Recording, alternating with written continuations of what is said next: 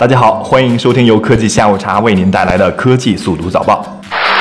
支付宝上线人脸识别登录功能，生物识别渐成主流。近日，支付宝正式上线了人脸登录功能，用户只需要在手机前刷脸就能取代密码直接登录。需要说明的是，该功能目前仅限 iOS 和部分安卓机型。据了解，要想开启刷脸登录功能，需要在支付宝客户端的设置菜单中开启刷脸登录选项。然后按照引导拍摄脸部，只需要完成两个指定动作就可以开启该功能。如果想尝试该功能的话，可以先退出支付宝账号，然后再次登录时即可使用刷脸登录。支付宝官方表示，真实应用场景下刷脸登录的识别率已经在百分之九十以上，该功能有望在年内向用户全面开放。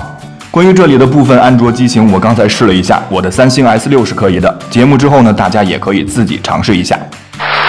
台湾媒体表示，大陆游客对手机的依赖程度高于卫生纸。有台湾媒体称，根据最新调查报告显示，超过百分之七十五的全球受访者表示出游时必带智能手机，这一比例甚至超过了卫生纸、化妆品等个人护理用品。其中，大陆游客对于手机的依赖程度稳居全球第一，有百分之八十七的中国受访者表示，他们出游必须带手机。其实这也没什么奇怪的，出去游玩的话，智能手机能够充当拍照与分享的工具，而卫生纸的作用就显得比较单一了。台湾媒体硬是把这两样扯在一起，那就有些矫情了。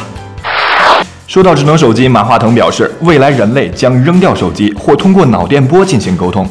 十二月十七日，第二届世界互联网大会在中国乌镇召开。此次大会主题为“互联沟通，共享共治，构建网络空间命运共同体”。腾讯董事会主席兼首席执行官马化腾在演讲中表示，互联网和各行各业融合得很快，这不仅可以帮助我们探索新的经济增长方式，同时也为解决社会发展的问题提供了新的思路。信息沟通方式的变化将会对社会经济产生重大影响。未来的信息终端可能会是汽车、穿戴设备，甚至是 AR、VR。未来的趋势可能是通过视网膜、脑电波来进行沟通，而不是现在的手机。其实呢，最近十年已经有很多东西消失在我们的视线中了，包括 MP3 以及卡带等等。虽然脑电波沟通听上去显得很科幻，但这在科技面前又有什么不可能的呢？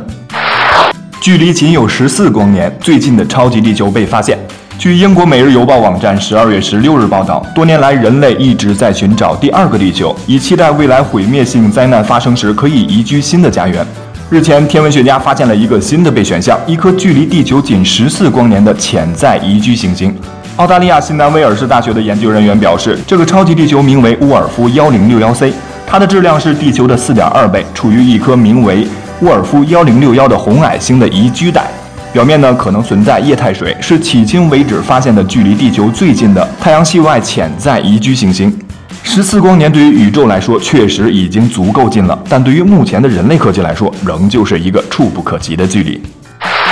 十四光年太远，那不如看看火星怎么样？有外媒报道称，美国太空总署正在开展招聘工作，成功申请者将前往人类史上最遥远的地方——火星上班，年薪可高达十四点五万美元，约合人民币九十四万元。